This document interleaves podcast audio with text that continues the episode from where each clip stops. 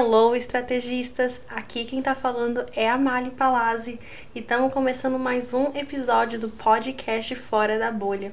E hoje nós vamos conversar sobre três lições que eu aprendi que eu quero te ensinar sobre o marketing esportivo que você pode aplicar em qualquer nicho e segmento. Então vamos lá! Se você está escutando esse podcast pela primeira vez, seja muitíssimo bem-vindo. Aqui no podcast Fora da Bolha, a ideia é eu te convidar a cada episódio a pensar estrategicamente da sua marca, te convidando a sair da sua própria zona de conforto, a sua bolha, para que a gente consiga conquistar algo novo e trazer resultado para as nossas métricas. Então, antes de a gente começar a falar sobre o marketing esportivo, eu me sinto na obrigação de contar para vocês sobre essa minha história de como assim você trabalhou com marketing esportivo. Bom, para quem acompanha a Bubble, quem conhece, sabe que eu trabalhei nos Estados Unidos por um certo tempo. Eu trabalhei numa emissora de rádio por dois anos. A rádio chamava 9.9 The Light. Essa rádio, a gente cuidava, ela era uma rádio hospedeira, a gente chamava assim, porque ela cuidava de outras rádios menores na região e ela também cuidava de um centro de uma universidade, pois ela pertencia à faculdade que eu estudava. Então a gente fazia toda a cobertura, a parte de marketing, divulgação do, da parte esportiva da faculdade pela NCAA, a parte local de transmissão de rádio, então, por exemplo, os campeonatos de futebol americano, coisa assim. Então a gente tinha trans, transmissão da, da NFL, de Super Bowl e também da parte musical e cultural da cidade. Eu, sendo a diretora de marketing ali, eu fiquei envolvida nesse universo, tanto no lado esportivo quanto no lado cultural, mas a minha vaga era o que a gente chamava de marketing and promotions, que é o marketing e a promoção, que nada mais é do que a gente promover o que está acontecendo na cidade com os eventos esportivos, mas também fazer o marketing desses esportes dos times para que patrocinadores venham a patrocinar o esporte, o evento e que a gente consiga lucrar e monetizar com isso. Então, praticamente parecia uma agência de marketing nesse sentido. A gente vendia, a gente ganhava por comissão dos patrocínios e também dos esportes com a organização completa.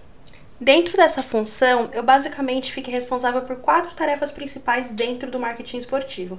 A primeira delas era de anúncio, então anunciar tanto os esportes quanto o que estava acontecendo na cidade para que os patrocinadores tivessem interesse em patrocinar.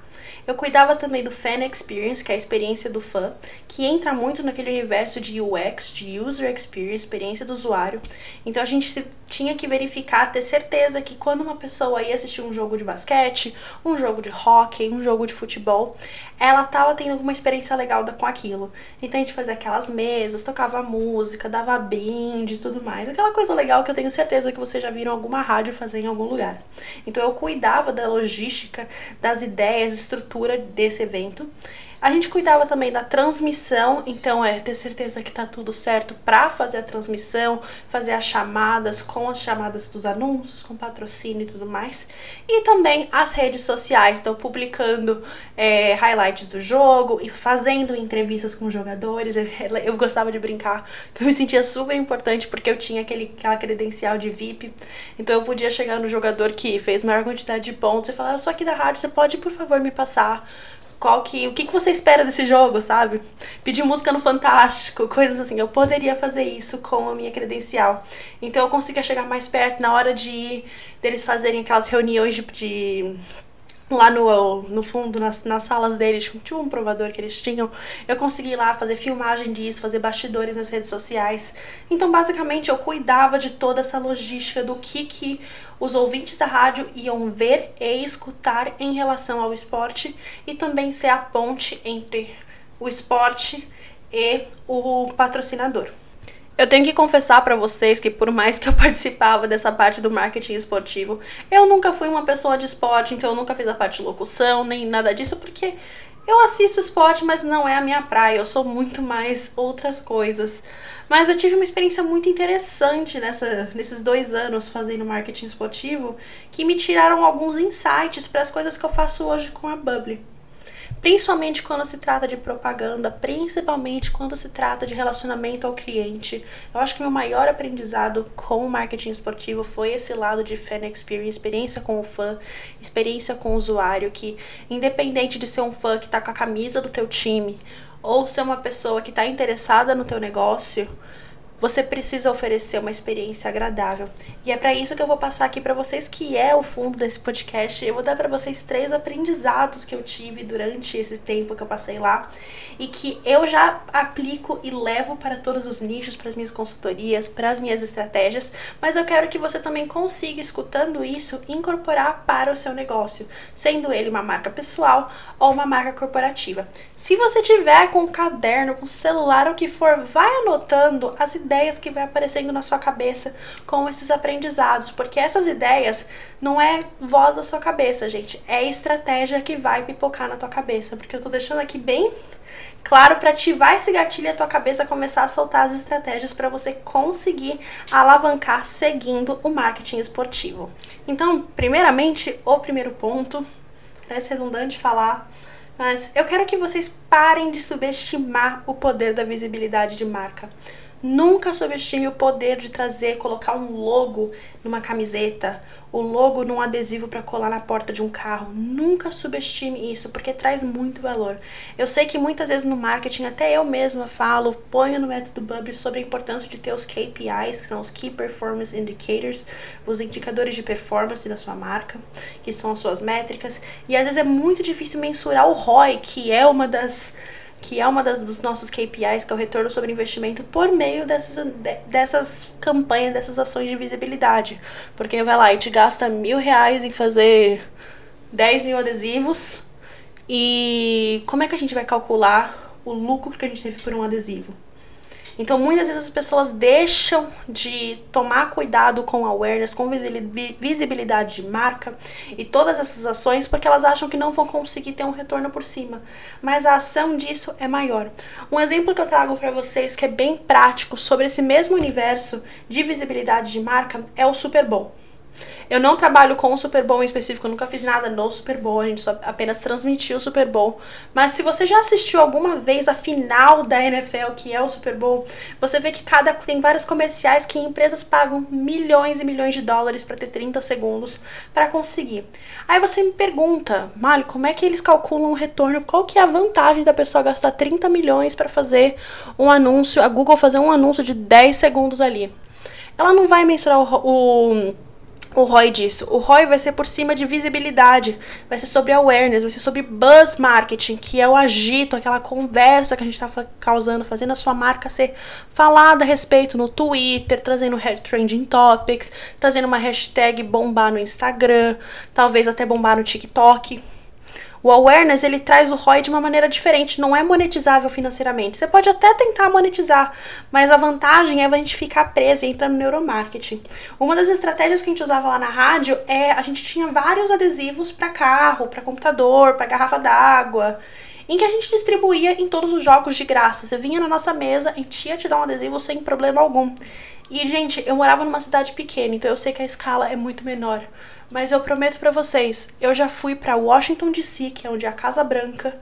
Eu tava com os meus amigos num carro e eu vi um carro aleatório com uma placa de outro estado com a, com a etiqueta da, da minha rádio.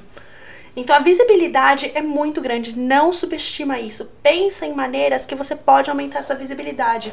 Se você não tem verba para investir nessas merch, que é caneta, broche, ou não faz sentido no seu negócio, pense em outras maneiras.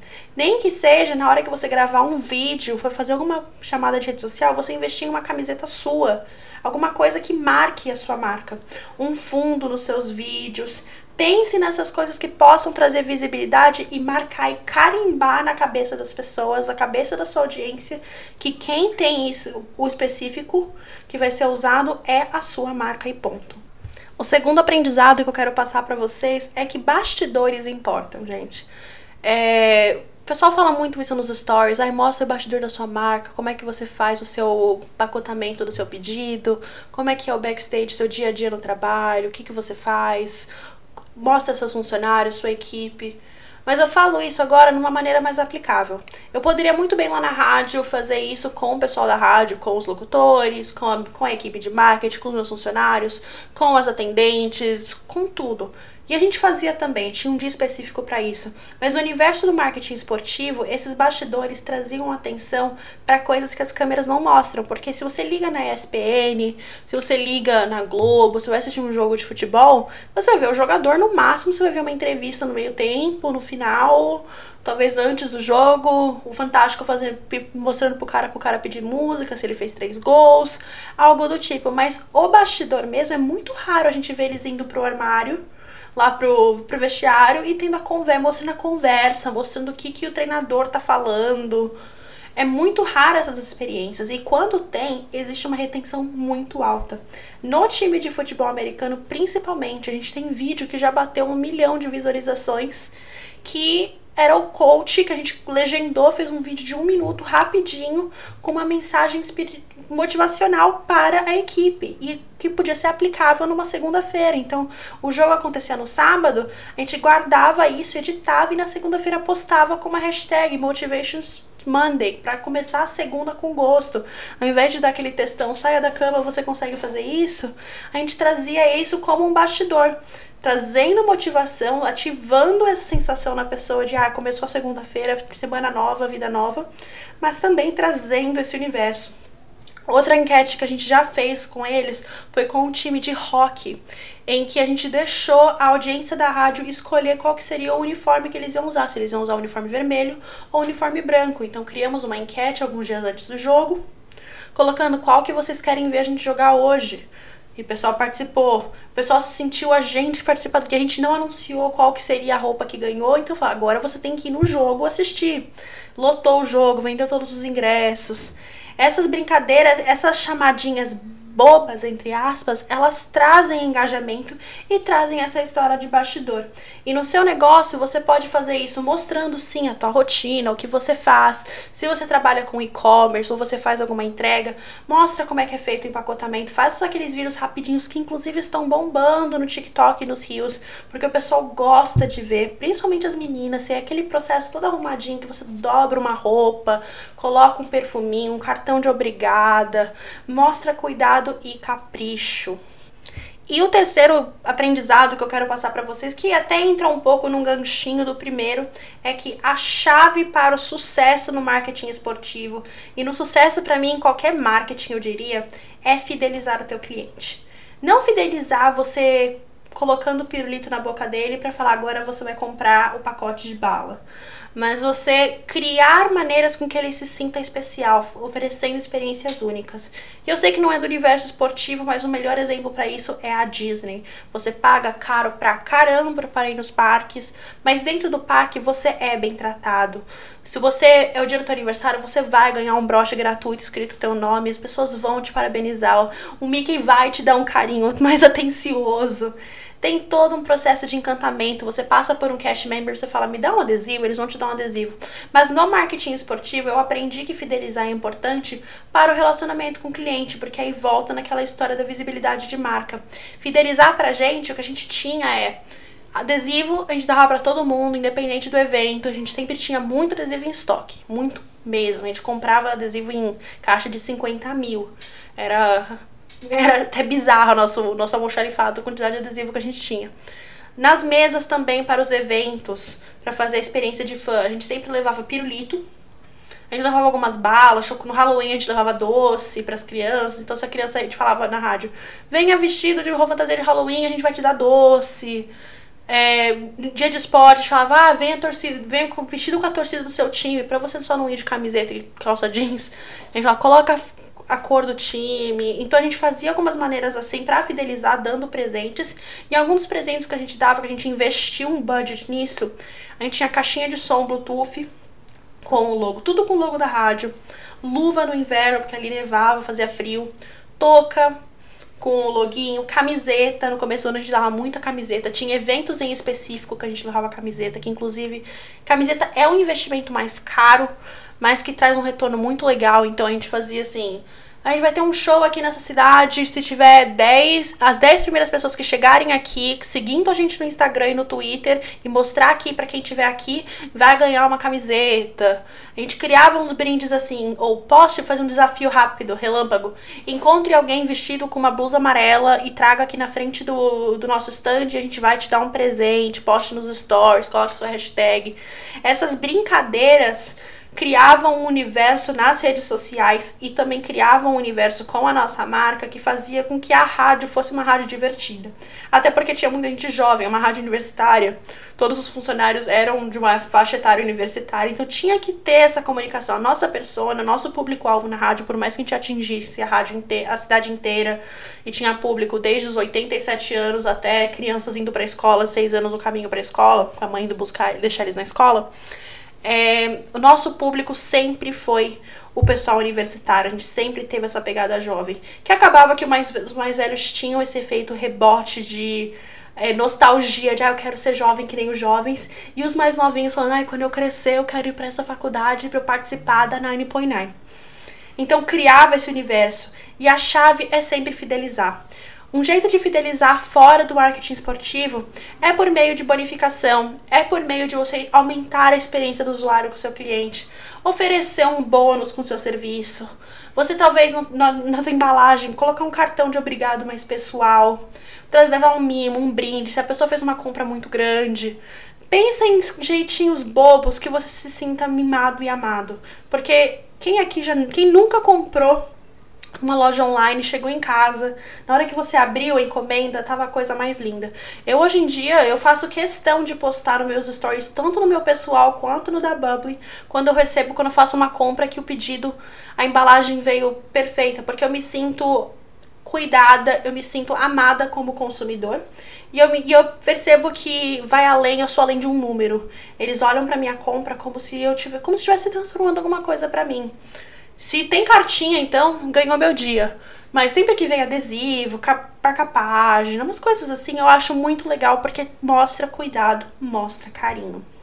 Então, para resumir, voltando aqui recapitulando, os três aprendizados que eu tô passando para vocês nesse, episódio é o primeiro, nunca subestimar o poder da visibilidade de marca, enfatizando em trazer a sua marca para uma visibilidade neuromarketing, deixando ela fixa na mente da tua audiência.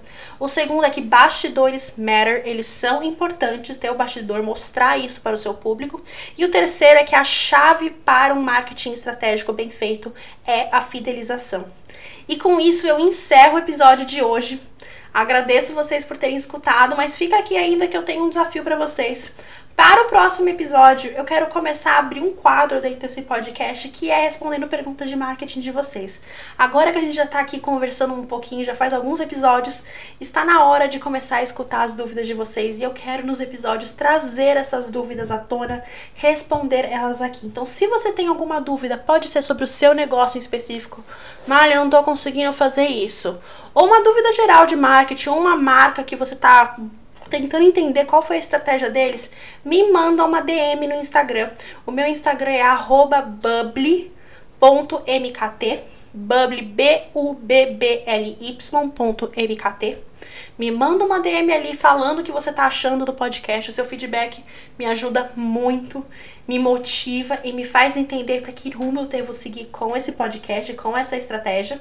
Sem saber, eu consigo saber se tá indo muito bem, se eu preciso melhorar, se eu tenho que fazer totalmente ao contrário.